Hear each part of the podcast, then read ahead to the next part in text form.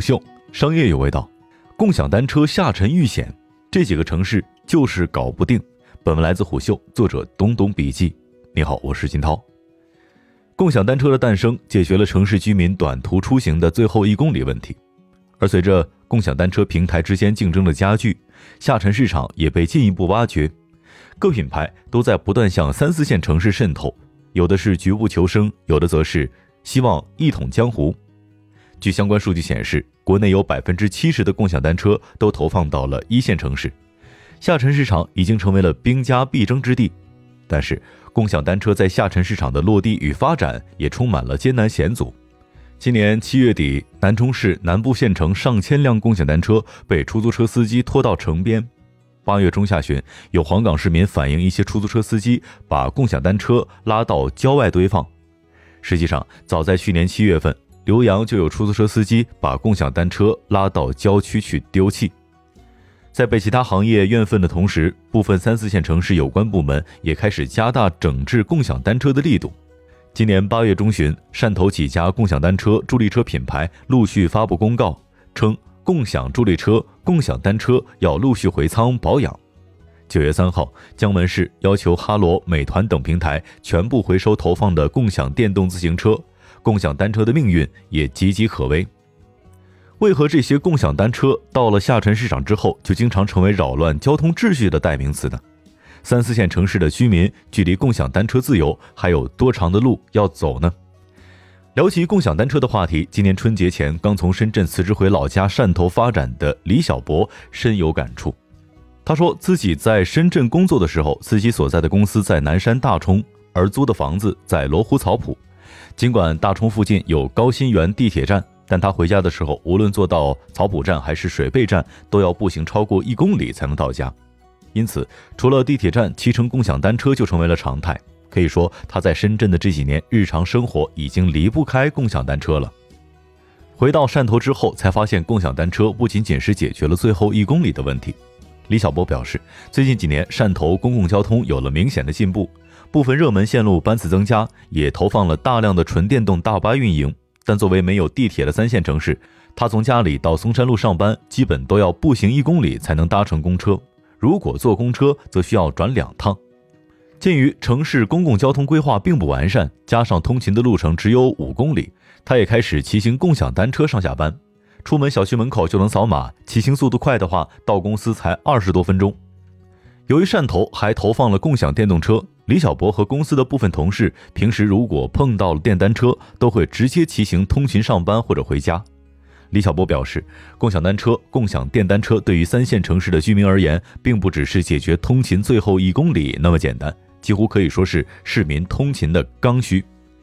有了共享单车之后，市民短途出行无需提前规划公车线路，也无需苦苦等待公车，甚至是频繁转乘，扫码骑一台共享单车是最方便的。单位有几位住在河源的同事也表示，他们出门骑行共享单车比搭公车、打出租、叫网约车都方便。但是从八月中旬开始，市里的哈罗、青桔等共享单车品牌却突然发布公告，表示共享单车要全部回仓和保养，也就是说，他突然骑不到单车了，这让他感觉到极大的不方便。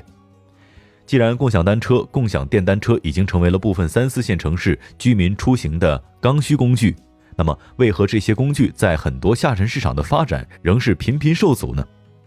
吴华曾经是信阳某全国性共享单车品牌的维养负责人，他表示，国内有很多三四线城市都和信阳一样，曾经出现过大量的共享单车，但一段时间之后又因为品牌战略调整而撤出。吴华认为，共享单车在下沉市场运营的最大难点莫过于高昂的维修和损耗成本。虽然共享单车的投放方便了市民的出行，但同时也成为了网约车、出租车从业者的眼中钉、肉中刺。几天前保养的单车，不久之后又会出现损坏，有的只剩下车架子，有的车架更是被人从中间锯断。他和负责维养的同事分析，这是有人故意在毁坏单车。在当地，共享单车遭人投河投湖、被扔下桥的事情时有发生。吴华苦笑道：“有的时候，在建筑废料工地附近都能够找到几台掩埋的共享单车。除了竞争对手的有意损坏之外，在一些下沉市场，共享单车更是成为了黑市交易的商品，倒卖现象非常严重。由于品牌之间相互竞争，在各地频频投放大量的共享单车，维养团队在单车的管理上也存在一定的漏洞。据他了解，这两年不少品牌在下沉市场投放了共享单车之后，都不堪维养成本的重负，即便限制运营区域、加强运维管理，也只是徒劳增加管理成本，难以从根本上杜绝损毁、盗窃的现象。吴华坦言，共享单车在对于三四线城市的居民而言是刚需。但在下沉市场运营的共享单车几乎都是成本高昂、难以为继的。更尴尬的是，这些单车遭到了恶意损毁之后，却难以通过法律途径有效维权。一聊起共享单车，在湛江上班的茂名人阿路气便不打一处来。他说：“湛江曾经投放过共享单车，而且大大方便了市民的通勤。但从前年年初开始，湛江市面上的共享单车开始明显减少。”当时有相关的新闻报道称，在湛江投放的共享单车都在陆续收回了。阿路表示，新闻隐隐透露，湛江部分共享单车在投放之初没有经过申报审批，但要不是很多用户随意乱停乱放，也不会招致这个灭顶之灾。湛江的共享单车最初都画有固定的停车网点，但一些用户贪图方便，在用车之后把单车随意乱停。最严重、最无序的时候，甚至有用户把车直接停在室内的主干道路上，严重影响车流通行。有共享单车业内人士指出，部分二三梯队的共享单车企业在早期发力中小城市的时候，只顾着尽可能多的投放共享单车，与城市相关主管机构缺乏应有的沟通。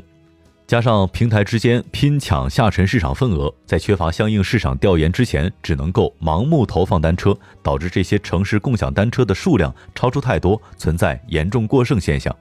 目前，部分一线城市开始控制共享单车投放总量，但共享单车的热度和用户需求仍未减少，许多平台更是瞄准了中小城市，不断发力下沉市场。相比一线城市，公共交通并不发达的三四线城市用户，实际上更需要共享单车，可以弥补室内出行方面的不足之处。然而，由于下沉市场用户素质的问题、出行行业的恶性竞争，外加盲目投放单车影响交通秩序的现象，都在倒逼有关部门不得不出手严厉整治。这也导致，虽然共享单车在很多三四线城市非常受欢迎，但是未来发展仍将举步维艰。虎嗅商业有味道，我是金涛，四点水的涛，下期见。虎嗅商业有味道，本节目由喜马拉雅、虎嗅网联合制作播出，欢迎下载虎嗅 APP，关注虎嗅公众号，查看音频文字版。